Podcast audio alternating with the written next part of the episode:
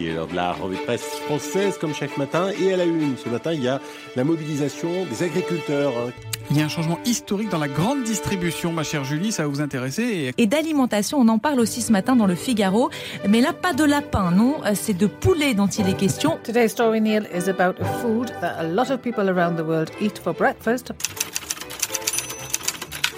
It's Business La revue de presse du business de la bouffe. avec Olivier Fray. Et Daniel Coutinho.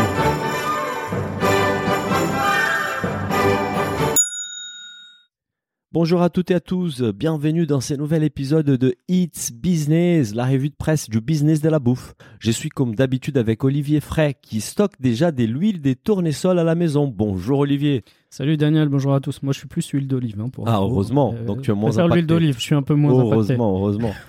Aujourd'hui, Olivier, on va parler évidemment des effets de la guerre sur l'huile des tournesols, de l'achat de la marque Italians Do Better par les groupes Avril et de l'essor des plats végétariens dans les milieux de la restauration. On évoque également le classement des 10 entreprises food les plus innovantes en 2022, une rubrique à ne pas rater. Et on termine avec le chocolat chaud qui petit à petit remplace le café en Angleterre. On commence tout de suite avec une acquisition dans l'agroalimentaire. C'était sur LSA. Avril s'offre la marque Italians Do It Better. Olivier, une bonne nouvelle pour nos amis qui sont passés par les micros des Business of Bouffe. Oui, euh, pour moi c'est une belle pioche quand même pour le groupe Avril. hein. Oui, le groupe Avril c'est un groupe comme ça qui est pas très connu mais qui pèse quand même euh, assez lourd. hein. Ils sont connus euh, pour certaines de leurs marques, hein, notamment dans les huiles, le Sieur, Oui. Puget, euh, Matine aussi euh, également. Et en fait ils ont pris une participation majoritaire au capital de, de la, la La holding, holding. de Oui, la holding qui s'appelle Excellenza Italiana. Et en fait, euh, et Excellenza Italiana, ils commercialisent en France euh, des sauces, des pâtes euh, tartinables, des huiles d'olive. euh, c'est 100% naturel, sans conservateur, et c'est fabriqué exclusivement en Italie. Tout hein. à fait. tout à Donc fait. pour pour euh, nos amis euh, qui nous écoutent, il y avait effectivement un épisode de, de Business of Bouffe. Oui, il y a, très il y a- sympa, il y a très quelques drôle. temps, c'était Ouais. très bien. Je l'avais écouté, il était vraiment très bien. Et en fait, l'entreprise, elle est connue en fait pour trois marques. Donc il y a Italians Do It Better qui est commercialisé notamment en grande Oui, distribution. hein. Marque principale. Il y a, il y a la marque un peu premium euh, Al dente la salsa qui est commercialisée dans les Oui, enseignes spécialisées. Notamment la grande épicerie. la partout, ouais. ouais.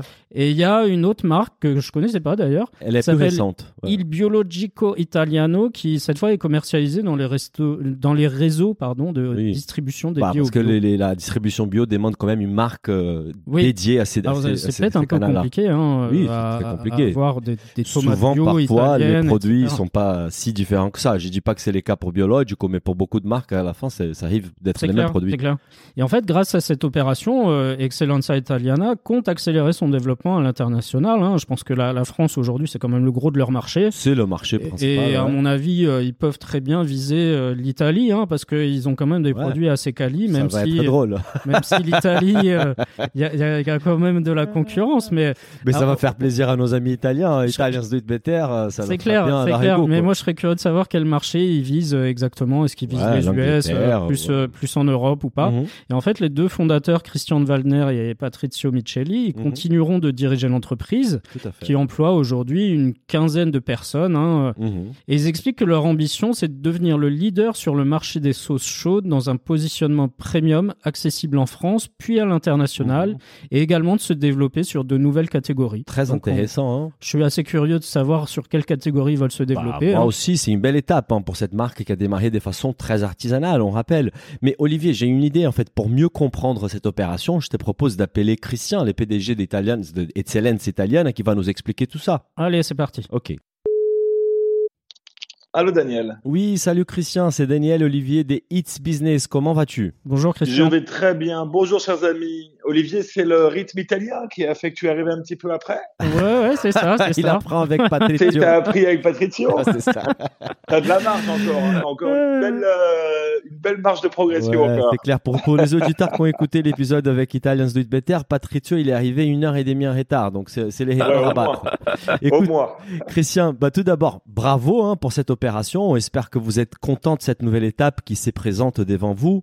Euh, Olivier, est-ce que tu as des questions pour Christian, justement? Oui, alors tout d'abord, moi j'ai une question. Hein, c'est quand est-ce que les discussions avec Avril elles ont démarré et pourquoi vous avez pris en fait la décision de céder la majorité du capital et donc de, de donner la, main à Avril sur la, la stratégie de l'entreprise quelque part?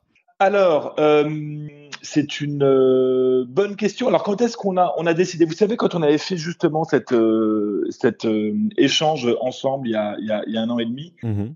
on disait, on, parlait de la difficulté pour une marque indépendante à devenir vraiment significative en grande, en grande distribution. Et nous, il y avait un stade où on était, on était passé d'une marque qui était grande parmi les petites mhm. à une marque où maintenant on est petit parmi les grands, parce qu'on s'est pas mal développé depuis notre notre échange. On est devenu la marque euh, référente du premium dans des enseignes comme Cora, comme Auchan, c'est lancé chez Intermarché. Enfin voilà, on a eu plein de, de chez Géant Casino. Enfin, on a eu plein de choses. Et, et au niveau national, et pas forcément dans des euh, dans des enseignes qui à la base sont euh, le cœur de cible d'une marque premium comme Italian Sweet Better.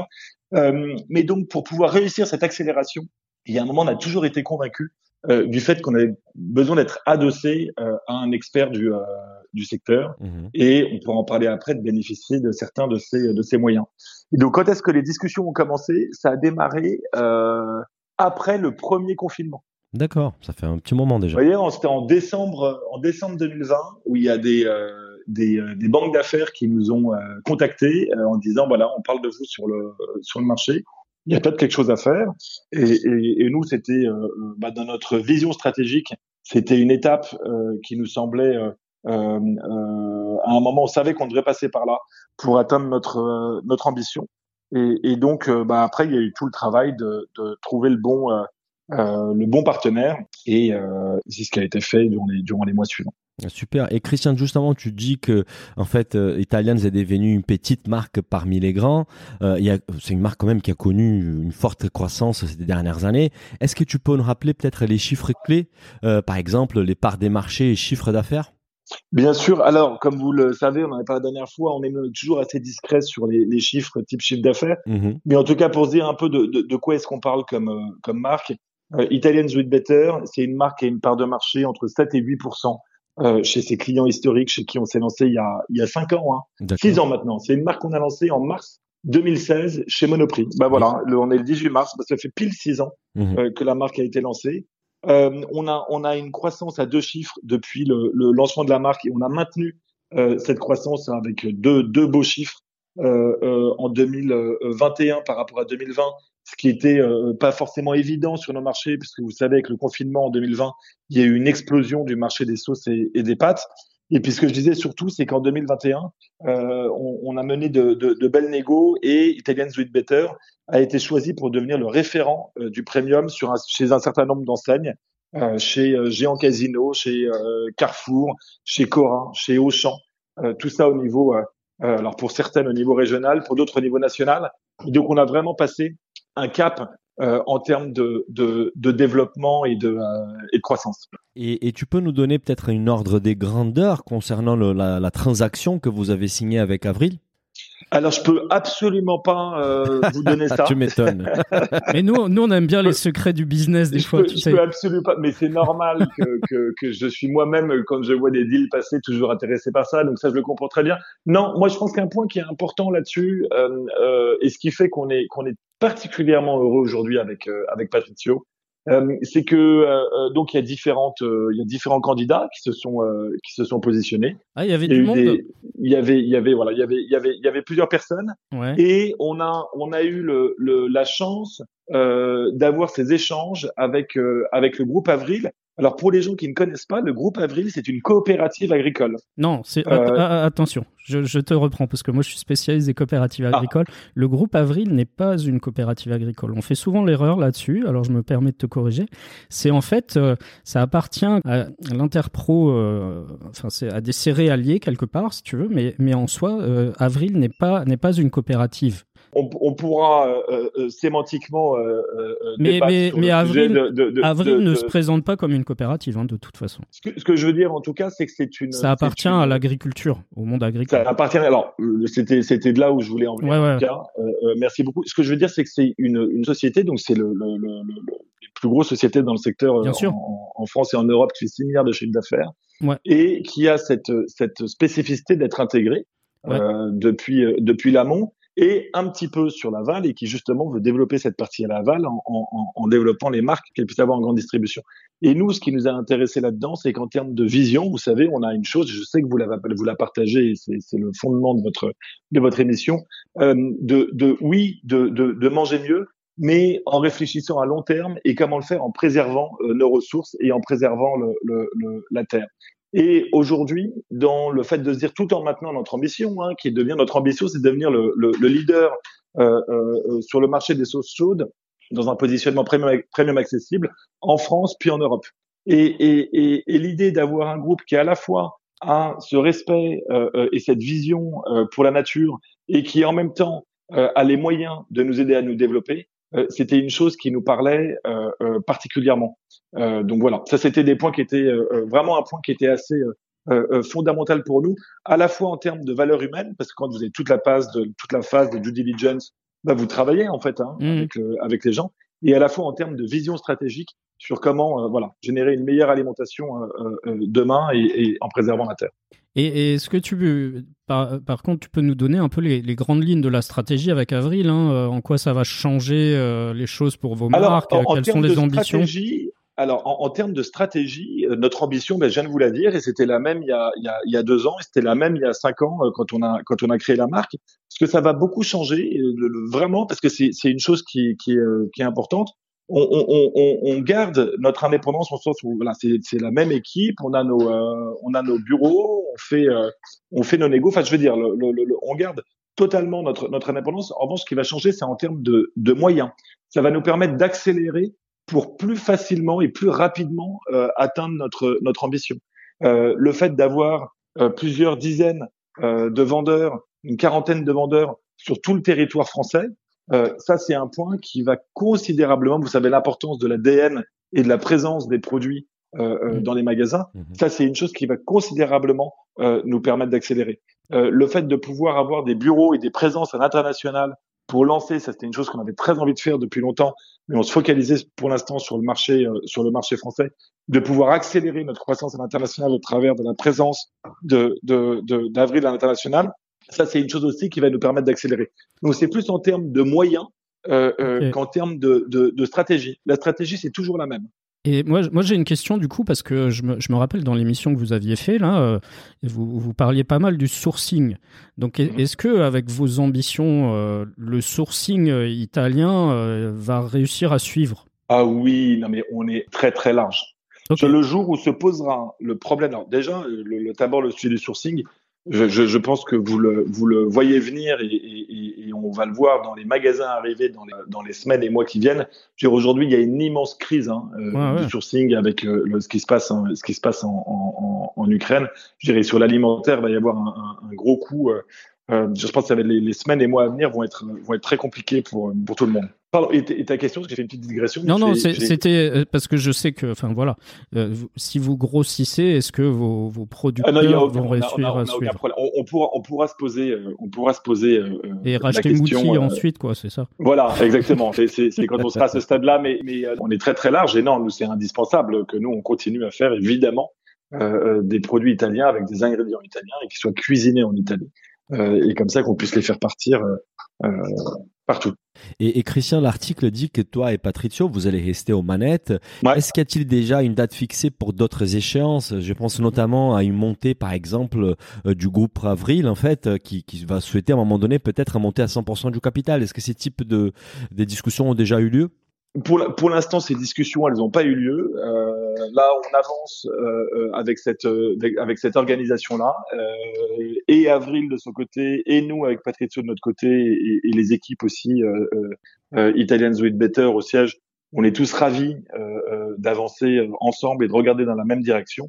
Et, euh, et, voilà. Écoute, Christian, merci beaucoup euh, pour ton temps. Euh, on te souhaite beaucoup de réussite dans cette nouvelle étape. Avec un immense plaisir. Allez, bonne journée, chers amis. Merci. Ciao, grazie.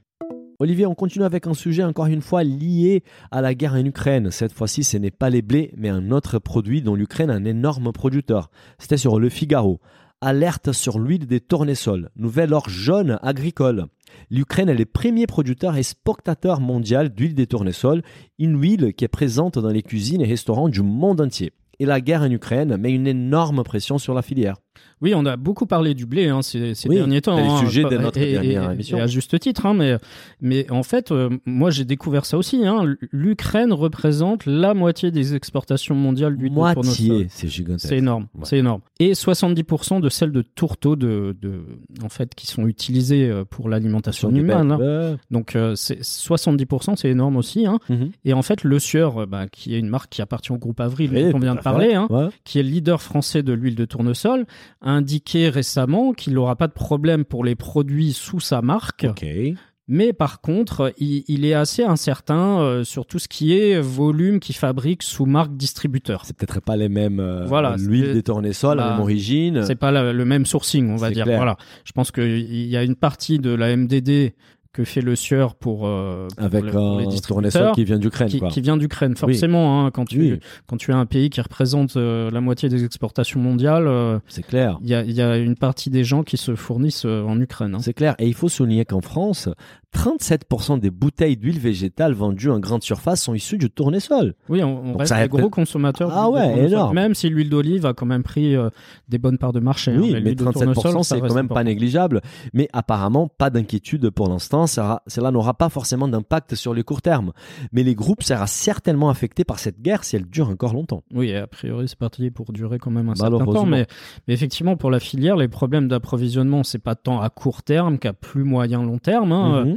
Et, la prochaine campagne, elle est évidemment très compromise en Ukraine. Hein. On, a mhm. dit, on, a dit, la même chose pour le blé. Hein. C'est vrai. Euh, les, agriculteurs euh, ukrainiens, ils vont probablement pas pouvoir récolter euh, comme les années précédentes. Hein, c'est évident. Et à mesure que les combats s'intensifient dans le pays, ils, risquent de pas pouvoir planter à temps en fait. Ah. Et à cela vient s'ajouter aussi des problèmes de main d'œuvre, d'approvisionnement en carburant et en engrais.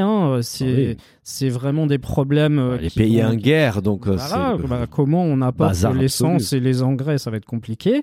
Et en conséquence, c'est Jean-Philippe Puig, le, directeur général du groupe Avery, qui uh-huh. dit si l'Ukraine n'arrive pas à planter, il y aura une crise majeure sur l'huile de tournesol. Hein. Ah ouais, j'imagine. Donc selon l'article, il serait quasiment impossible de trouver des provenances alternatives suffisantes pour compenser le manque de production en Ukraine. C'est clair, 50% des, exportations, c'est quand même, euh, on remplace pas du jour au lendemain. Tu, tu remplaces pas du jour au lendemain, donc on peut se dire que peut-être qu'il y aura une grosse demande sur l'huile d'olive à, venir et probablement une hausse des prix. Euh, et du colza aussi. Hein. Un peu toutes les huiles alternatives. Hein. Mais même si les consommateurs n'ont pour le moment rien à craindre, l'inquiétude monte déjà chez, chez certains industriels, notamment car l'huile des tournesols est indispensable aux fabricants des biscuits, gâteaux et pas industriel. Oui, voilà, c'est, on, pense souvent aux consommateurs, mais il faut voir que les industriels utilisent beaucoup de blé, beaucoup d'huile, surtout euh, euh, l'huile des provenances ukrainiennes, qui voilà. moins visible euh, dans ces produits-là.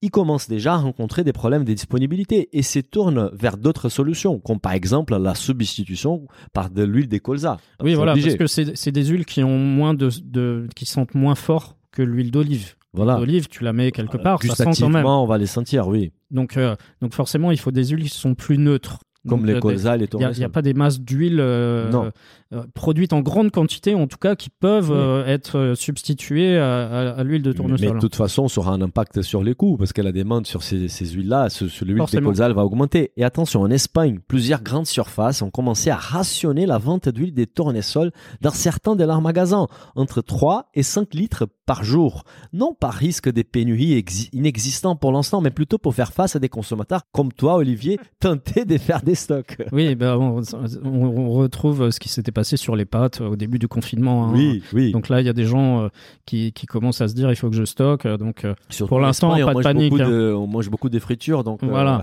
donc effectivement, bah, ça va être compliqué pour ceux qui mangent des frites aussi. Hein. C'est clair. Il va falloir faire des frites sans huile. Oui. On continue avec un article qui confirme la montée en puissance des diètes végétariennes. C'était sur les échos. Les plats végétariens gagnent du terrain dans les restaurants. Olivier, comme quoi les habitudes changent même dans un pays des viandards comme la France? Oui, et d'après euh, The NPD Group, hein, la, consommation de plats veggie, elle est en croissance de 24% sur les cinq dernières hein, années. Hein, c'est pas négligeable. C'est pas, rien. Et il faut dire que en fait, l'offre, elle s'est étoffée dans de nombreux établissements, au mhm. premier rang desquels les fast-food. Bien sûr, c'est les gros consommateurs Surtout aussi. qui s'adressent aux jeunes, qui, voilà. les segments et, qui Et par exemple, Burger King a intégré début janvier à sa carte de manière permanente le Veggie King. Oui. KFC propose un menu salade tomate mozza ou Ah une version César Parmigiano. Uh-huh. Chez Hippopotamus, euh, on peut désormais commander un burger garni d'une galette au fromage et aux légumes verts. Ah ouais, Donc, quand même. Hein. euh, quand, on voit que les, les fast-food proposent Oui. des offres de manière permanente, ça veut dire quand même que La ça gagne du terrain. Oui, et c'est fini l'époque où les plats veggie étaient l'accompagnement sans la viande, en Oui, fait. oui, c'est clair. Dans certains restos, j'ai déjà vécu ça. La seule option était de prendre une assiette des frites. Ouais, ou moi j'ai des amis pareils, hein, euh, ils- ils- on leur faisait une assiette avec euh, bah, De- ce que les viandards avaient comme légumes à, côté, de la viande. plat euh, principal. C'était le plat principal. Donc c'est c'est vrai que l'offre aussi de, de restaurants s'est étoffée, Bien ce sûr. qui, est- ce qui est une bonne chose. hein. Moi, j'ai Excellente toujours trouvé chose. ça, ça dommage euh, d'avoir une personne qui mange pas de viande. Moi, je respecte ça, mais, mais que les restaurants n'aient pas d'offre à proposer à ces gens-là. Et même moi, toi, on mange de la viande. Parfois, on a envie d'un repas végétarien et il faut avoir une offre satisfaisante. Voilà, et puis euh, franchement, c'est pas très compliqué euh, de, de cuisiner des légumes proprement, de faire des plats sympas avec des légumes. Mhm. Et c'est Maria Bertok, qui est e- experte euh, food service chez NPD Group, qui résume ça très bien finalement. Elle dit les restaurants se sont rendus compte que si parmi un groupe, l'une des personnes est végétarienne, ce qui arrive de plus en plus souvent chez les jeunes, on risque de perdre toute la tablée si on n'a pas d'offre. Ah, bah oui. Et Voilà. bien sûr. Et- Donc aujourd'hui, le resto qui n'aurait pas une offre végétarienne euh, un peu étoffée, bah, il risque de perdre toute une table. c'est qui est normal et, surtout si ces restaurants-là s'adressent à une population plus jeune. En fait, ce sont les jeunes adultes qui sont les premiers consommateurs des plats végétariens. Euh, par exemple, les- le- la fourchette entre 18 à 34 ans représente 40% de la clientèle des restaurants. Par contre, plus de la moitié des plats veggie commandés dans ces restaurants-là. Donc c'est vrai que si on s'adresse à, à ces segments de la population, il faut vraiment avoir des offres végétariennes des qualités. Voilà. Mais bon, il y a du progrès, on, on l'a vu, hein, donc Oui. ça, ça c'est une très bonne chose. Bien sûr, et on va continuer dans ce sens-là, on l'espère. On va pas- maintenant passer à un classement très intéressant comme on les aime, Olivier. C'était sur Fast Company, the 10 most innovative food companies of two- 2022, les 10 entreprises food les plus innovantes de 2022. Les magazines américains Fast Company proposent une liste qui mélange aussi bien des startups agricoles que des géants de l'agroalimentaire. Il est évidemment focalisé sur les marchés anglo-saxons. Olivier, peux-tu nous en dire plus sur ces classements? Oui, évidemment, hein, c'est très centré euh, sur les US. Hein. Mais il y a aussi des, des boîtes en Angleterre, en Inde. a- ouais. ouais, mais c'est, euh, pour moi, c'est, quand même très centré US. Et en fait, en première position, ils ont mis une boîte qui s'appelle FarmWise Lab. Farmwise. Et en fait, FarmWise euh, utilise euh, l'intelligence artificielle et la robotique pour automatiser les opérations agricoles. hein. Donc en Mhm. 2020, ils, ils ont mis sur le marché un robot de désherbage Ah, qui est baptisé Titan et qui identifie et élimine les mauvaises herbes. euh, donc euh, grâce à sa vision artificielle. super. Et, et- et du coup, c'est une solution assez euh, innovante qui existe aussi chez nous. hein. On a certaines startups qui le font. Mais en tout cas, voilà, FarmWise Lab, c'est bien développé aux clair. US. Et c'est une solution euh, qui est assez intéressante pour euh, éliminer euh, les, les produits chimiques sur les, les productions agricoles. C'est clair, c'est une agritech qui, qui, qui est très innovante et avec un business model qui est très intéressant. hein. Au lieu de vendre des robots, la société vend ses services aux exploitations agricoles en leur facturant environ 200 dollars par acre désherbé.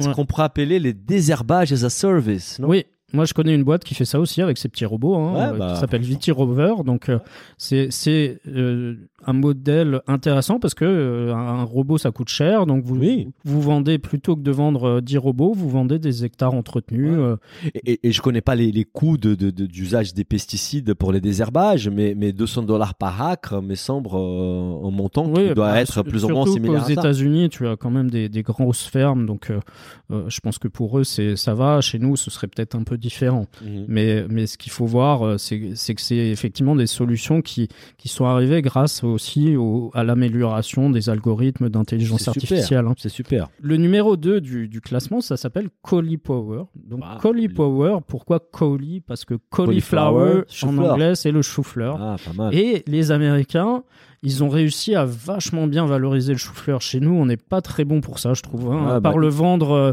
entier dans les supermarchés, je trouve qu'il n'y a pas beaucoup d'offres. Alors qu'aux dans l'alimentaire, non. Aux US, ils ont vachement développé le chou-fleur. Même si le chou-fleur, il est très à la mode hein, en gastronomie. Moi, j'aime euh, beaucoup. Hein, moi, j'adore. Moi, je pense que c'est aussi lié au chef anglais euh, Ottolenghi, avec son chou-fleur entier, rôti, et tous les restaurants israéliens qui proposent ça. Les chou-fleurs est devenu, devenu à la mode en gastronomie, mais peut-être moins dans l'agroalimentaire. Dans l'agroalimentaire, en fait, ce que fait Power, pardon, il fabrique des substituts de pain sans gluten à partir de chou-fleur et de ah. patates douces. Ils ont également euh, développé, ils sont assez connus pour ça, des pizzas en croûte de chou-fleur. Ah. Donc euh, plutôt que d'avoir de la pâte à pain, aux États-Unis, ouais, et ils ont euh, des chicken tenders à la patate douce. Hein. donc bon, c'est des, des, produits un peu veggie. Et en 5 ans d'existence, euh, l'entreprise a connu une croissance très rapide. Hein. Elle, elle, génère 101 euh, millions de dollars de ventes en, en 2020. Donc en 5 ans, ils sont passés de 0 à 100 millions. Bravo, hein. c'est très bien. Et en 2021, ils ont introduit une gamme de pâtes qui sont fabriquées à base de chou-fleur. Ah, j'ai vu ça. Qui sont vendues dans les rayons surgelés et a priori, elles auraient un aspect, une texture et un goût similaires à celles à base de blé. Franchement, c'est une bonne idée. Hein. Donc quand on voit le prix du chou-fleur par rapport au prix du blé, euh, il y a peut-être des choses à faire hein, sur, clair. pour nos amis qui produisent des pâtes. Euh, regardez peut-être ça. Euh, c'est une Surtout très bonne idée. Parfois, il y a des pâtes un peu alternatives qui sont pas très bonnes. Ouais, bah, moi j'aurais hâte dégoûté. Après la question, pourquoi elles sont surgelées Je pense que pour garder, pour conserver les choux-fleurs, ça doit être ça. Je pense. Bah, de toute façon, on salue cette initiative qui, attention, elle a été créée par une mère de deux garçons atteints de la maladie, maladie cœliaque, une maladie auto-immune qui empêche leur corps de traiter les gluten. Et dans sa quête, en fait, de trouver des options nutritives sans gluten pour ses enfants, elle a fini quand même par créer une start-up qui a déjà fait plus de 100 millions de chiffres d'affaires. Bravo. Ouais, 100 millions de dollars, c'est pas rien. 100 millions de dollars, pardon, qui n'est soit, euh, voilà, donc on, on, on trouve c'est franchement pas mal cette initiative, c'est un beau produit et en plus l'histoire de la fondatrice est quand même très intéressante. Ouais. Et le numéro 3 du, du classement s'appelle Groundwork Bio AG. Waouh. Euh, et, en fait, Groundwork, ils, ils produisent euh, quelque chose qui s'appelle Routella, qui est un inoculant mycorhizien. Donc c'est un champignon naturel qui s'épuise en, en, fait en raison du labourage excessif et de la fertilisation. Ah. Et en fait, ce champignon favorise la résilience des plantes. Hein. Il aide les céréaliers un peu partout dans le monde à augmenter leur rendement à l'hectare et à réduire l'utilisation de phosphore, qui est un nutriment essentiel à la croissance des plantes, mais qui contribue par contre à la Très pollution intéressant. Ça montre la force des champignons quand même. Voilà, il y a, y a Aujourd'hui, ils sont hein, sous-exploités ouais, euh, dans, pour les dans, sols dans et tout ça, beaucoup de choses autour des champignons. hein. C'est clair, c'est fascinant, franchement. Le- et... les, les champignons, ben, déjà, il y a des milliers d'espèces. euh, Il y a, Ah, les y a plein de Voilà, choses. moi, je suis passionné. On a, on a évoqué l'autre jour le documentaire sur Netflix, Fantastic Fungi. ouais. J'invite tout le monde à regarder. Et, et l'entreprise, attention, elle a triplé son chiffre d'affaires par rapport à l'année précédente et continue à faire évoluer les modes de fabrication qui étaient au départ très artisanales et deviennent automatisés grâce à l'intelligence artificielle. Donc là, on aura un vrai champignon, champion, pas un champignon, euh, de l'agriculture en fait aux États-Unis parce que ça, une Ouais, boîte qui fait beaucoup de x3 en 2021 euh, avec tous les potentiels des croissances, C'est c'est bien. incroyable. C'est très bien. Le quatrième, ça s'appelle Jot ou Yacht, je sais pas comment on dit exactement. Mhm. Et en fait, ils ont lancé en 2020 Ultra Coffee, qui a un concentré puissant, hein, 20 fois plus fort que le café, Ah ouais. et qui se distingue des autres options, notamment par son processus d'extra- d'extraction pardon, contrôlé. En fait, le liquide, il est vendu directement au consommateur dans des bouteilles en verre. Et en fait, on le dilue un peu comme un sirop, tu vois. Ah, ça fait C'est penser dilué ouais. dans un verre d'eau, une sirop tasse des de sodas euh, Voilà. avec soda stream. tu- Voilà. Ouais. Et en deux ans seulement, hein, Jot a vendu pour environ 10 millions de dollars de son Ultra Coffee. Quand même, hein. Et, et- et moi, je trouve qu'en tant qu'amateur des cafés, je connaissais pas du tout ces produits. La startup a réussi quelque chose d'assez incroyable. Ils ont créé une nouvelle catégorie des boissons à base des cafés dans un marché qui était déjà très mature, en fait. Ouais. Il faudrait franchement- qu'on essaye. Hein. Bah, faudrait qu'on se le commande. Faut Je qu'on suis un regarde. peu dubitatif, mais on va essayer, essayer, évidemment. essayer. évidemment. Le cinquième, c'est Oishi. Ah, Alors, on Oishi, connaît. On connaît. Ah hein. Enfin, en tout cas, nos auditeurs en ont déjà entendu goûté. parler. On en a parlé il y a quelques temps. Personne nous a envoyé des échantillons. Non, si Oishi nous entendent, euh, on veut bien te- tester la Tesla des fraises, hein, comme ils appellent ça. Ouais. Et en fait, c'est un fruit qui, a priori, est vraiment délicieux et qui a plus le goût d'un bonbon que celui d'un fruit. hein. donc, euh, Vraiment. c'est ouais. une fraise à la base qui, est, qui pousse au Japon et qui a été importée et qui, qui pousse dans des, des containers aux États-Unis euh, en mode ferme urbaine. Et, et on, on en a déjà parlé il y a, il y a quelques semaines euh, dans, dans It's Business. Donc, je, je vous ai remis le l'article qui, qui, détaillait un peu tout ça. Oui, et, on dit Tesla, c'est surtout lié à son positionnement haut de gamme en fait, parce que ce sont des prix. Euh, apparemment, la qualité elle est tombée par terre, mais les prix il est fort, voire très fort. On parle de 50 dollars pour 8 fraises. Ça fait 6 dollars la fraise. Bah, ils, ont quelque part réinventé aussi hein, le, luxe dans les fruits et légumes. Ah oui, ah, de toute façon au Japon on avait évoqué ça à l'époque. C'est connu par avoir des melons très chers, des milliers de dollars. C'est un positionnement très intéressant. Hein. Très intéressant. Ensuite on a Barcel qui est, qui est une marque de tortilla chips épicées. Ah. Hein, euh, qui ils ont une marque de tortilla chips épicées qui s'appelle Takis, qui existe par contre depuis une vingtaine d'années. Donc c'est pas, une boîte, c'est pas une start-up. Hein. Non. Et en fait par contre cette marque, elle a développé un, peu un statut de produit culte chez les jeunes consommateurs. Et mhm. comment ils ont fait en fait? Il y a, y a, un contexte un peu d'intérêt assez croissant pour les aliments épicés euh, depuis quelques années. Mhm. Et Takis, ils ont mis le feu euh, à la bouche des adolescents, comme on, Littéralement, dit. Hein. En 2020, ils ont lancé le Jalapeno Challenge. Et en fait, les utilisateurs, ils devaient se filmer en train de manger un, un piment jalapeno. Ouais farci de fromage frais et de takis. Et, ça, ce, challenge-là, il est devenu viral hein, à tel point que les vidéos associées à Takis Fuego et elles ont totalisé plus de 500 millions de vues 500 sur TikTok. millions de vues. Voilà. Ah bah, l'impact sur les chiffres. On a déjà euh, parlé de l'impact de TikTok ah euh, sur certaines marques et là, là, c'est un vraiment bon exemple. Hein. C'est l'innovation, pas l'innovation produit, mais c'est l'innovation en termes des communications et marketing qui, voilà, qui, le met dans cette liste. Takis, Takis ou Taki? Bon, Takis a encore joué de sa réputation des marques rebelles lors de son lancement au Royaume-Uni. Ils ont lancé une campagne intitulée Listen to the Haters. Écoutez ce qui vous déteste, qui conseille aux consommateurs de ne pas manger des takis parce qu'ils présentent un danger pour la santé. C'est énorme. Et justement, car le gouvernement anglais a prévu de restreindre la publicité pour ces produits jugés riches en graisse, en sel et en sucre. Les messages étaient diffusés sur les médias sociaux et même projetés sur la chambre du Parlement à Londres. Ce qui a permis à Takis de faire encore une fois un énorme carton. Donc bravo aux équipes marketing. Ah ouais, là c'est l'innovation par les marketing. La septième position c'est Golden Green Foods. Alors en fait, alors que d'autres entreprises elles se ruent hein, sur les laits d'avoine, eux ils ont eu pour idée d'exploiter cette céréale pour créer des substituts de viande riches en protéines. D'accord. Donc voilà une utilisation de l'avoine un peu différente. Mhm. Ils sont connus en Europe pour leur gamme de produits pulled oats qui est moelleux et polyvalent mhm. et qui remplace facilement le poulet ou le bœuf. Et en fait l'entreprise elle, elle s'est associée au distributeur alimentaire américain Cisco pour lancer un produit qui s'appelle Pulled Oat et mhm. qui est prêt à consommer. Euh, et ils ont lancé ça aux États-Unis en 2020. Intéressant. Au-delà de l'avoine, les deux autres ingrédients qui font partie de la composition de ces produits, ce sont les protéines des pois et les protéines des fèves. Et l'année dernière, Golden Green est passé à une autre échelle quand Taco Bell, donc là, les géants du fast-food de, la restauration rapide américaine, a lancé les tacos Golden Green Pulled Oats dans tous ses établissements au Royaume-Uni. Ce qui a fait vraiment connaître la marque. Euh, à, Donc voilà, une, on, parle beaucoup effectivement de lait d'avoine, hein, mais euh, c'est une utilisation intéressante de l'avoine aussi. Hein. Oui, oui, tout à fait.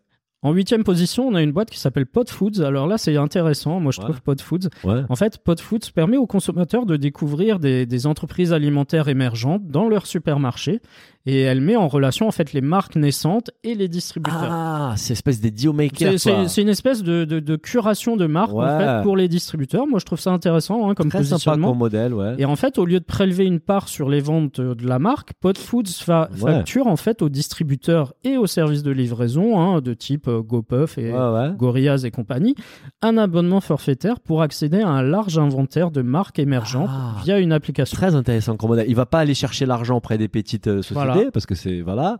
Mais par contre, elle va vendre cette intelligence de des curations aux grands distributeurs. Je trouve le modèle vachement intéressant. Moi aussi, j'adore les modèles. L'entreprise travaille actuellement avec plus des 1000 nouvelles marques des produits alimentaires aux États-Unis et cela permet de trouver donc des débouchés à ces petites marques ainsi qu'aux distributeurs d'être rapidement au courant de toutes les innovations du marché.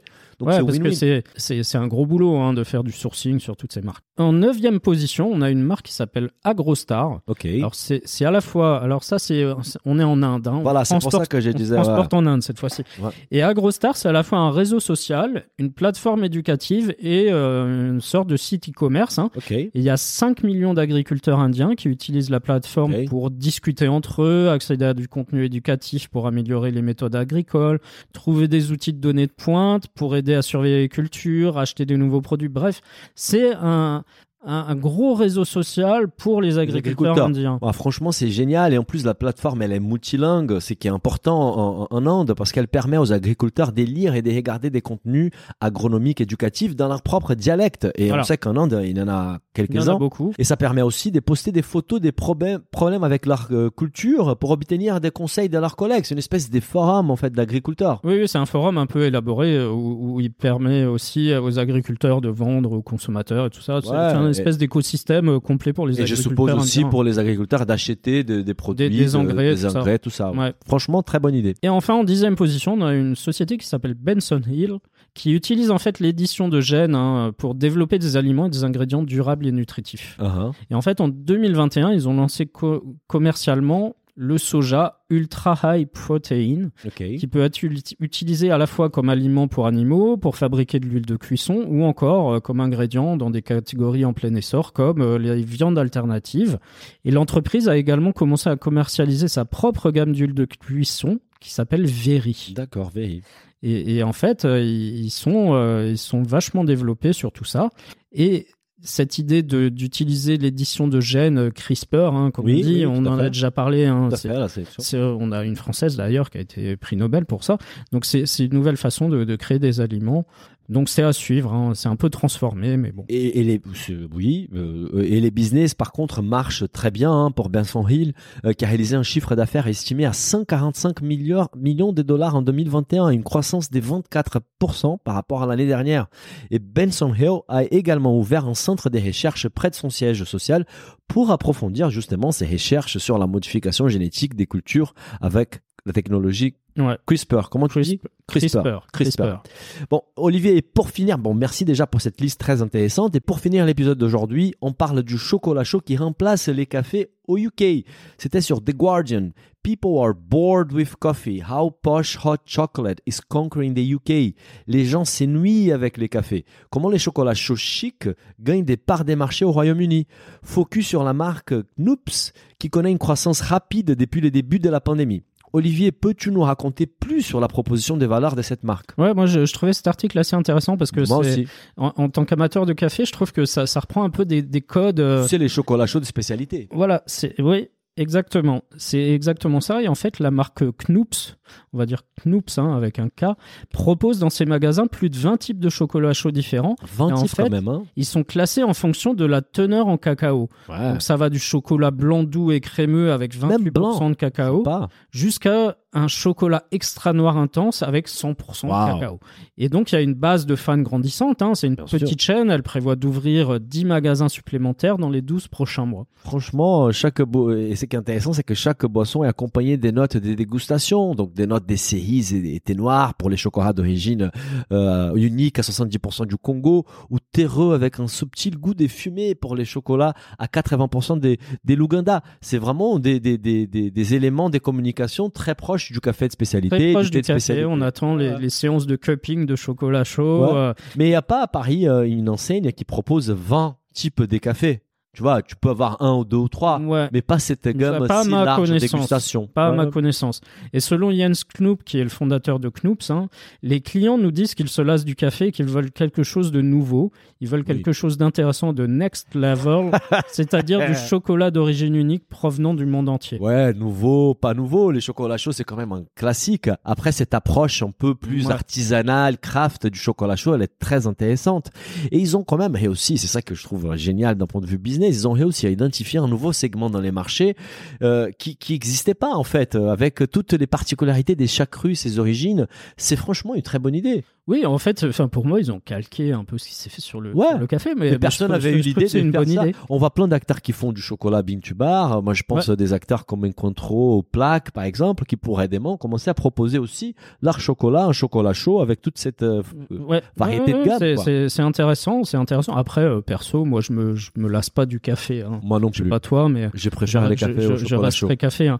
Mais d'après les analystes, les Britanniques, ils suivent la même voie en fait euh, avec le chocolat chaud euh, que ce qui s'est fait avec le café. Hein. Oui, oui. Et, et, en fait, il y a eu un passage rapide de la consommation de café instantané. Hein, il y a quelques années, hein, de la chicorée, hein, par exemple, à la possession de machines à café et ensuite la souscription à des paquets de, café euh, un peu plus haut de gamme. Donc euh, on, prend à peu près le même chemin là avec le, cacao. Et avec la crise sanitaire, les Anglais, ils ont passé plus de temps à la maison, comme tout le monde, ce qui a conduit en fait à une explosion des ventes de produits pour faire du chocolat chaud, mhm. hein, forcément. Mhm. on n'allait plus euh, dans, dans les, les, bars et les coffee shops. Et du coup, euh, ça, ça va des, des machines à 160 livres euh, à, acheter des cuillères pour rebuer son ah chocolat chaud. Donc ah il y, a vraiment tout, tout l'écosystème du cacao qui a explosé. Bah c'est très intéressant. Et, d'ailleurs, les ventes des chocolats chauds distributeurs John Lewis ont plus que doublé au cours des six derniers mois 2021 par rapport à l'année précédente. Et les leaders du marché Hotel Chocolate affirment avoir vendu des centaines, des milliers d'exemplaires de sa machine Velvetizer. C'est une espèce de Nespresso pour faire du chocolat chaud. Ouais. Et, donc on a compris, euh, les chocolats chauds, elle est produite de la mode en Angleterre. Est-ce que cette tendance va arriver de l'autre côté de la Manche, Olivier? Je pense que oui. Euh, c'est possible en tout cas. En France, on euh, aime les chocolats chauds quand même. En France, on aime bien et puis. Mais il reste l'offre reste assez basique. Bah, ce qu'il y a, c'est que tu, je pense que tu bois moins de chocolat chaud en été que tu bois de café, tu vois, par exemple. Du, du, café, tu vas en boire euh, quasiment tous les jours. Quand chocolat chaud, c'est quand même ça. Chocolat chaud, c'est un truc plus d'hiver pour moi, tu vois. Ouais, c'est presque un repas pour moi. Les cafés, c'est. Alors peut-être que ces chocolats chauds sont moins sucrés, tu vois. Probablement. Probablement. Euh, et c'est peut-être ça qui fait toute la différence. Peut-être. Oui, oui. Mais à tester, hein, pour ceux qui vont en Angleterre, allez tester euh, Mais, mais les entrepreneurs français, je suis sûr, ça va leur donner des idées. Possible, s'ils nous écoutent. Euh. Bah, il y a quelques-uns qui nous écoutent. Olivier, merci pour tous ces sujets très intéressants aujourd'hui. On se retrouve la semaine prochaine pour un nouvel épisode de It's Business. Salut Daniel, au revoir à tous. Si le podcast vous a plu, n'hésitez pas à le noter 5 étoiles sur votre appli et à le partager autour de vous.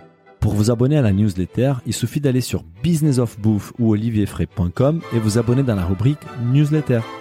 Bonne semaine et à bientôt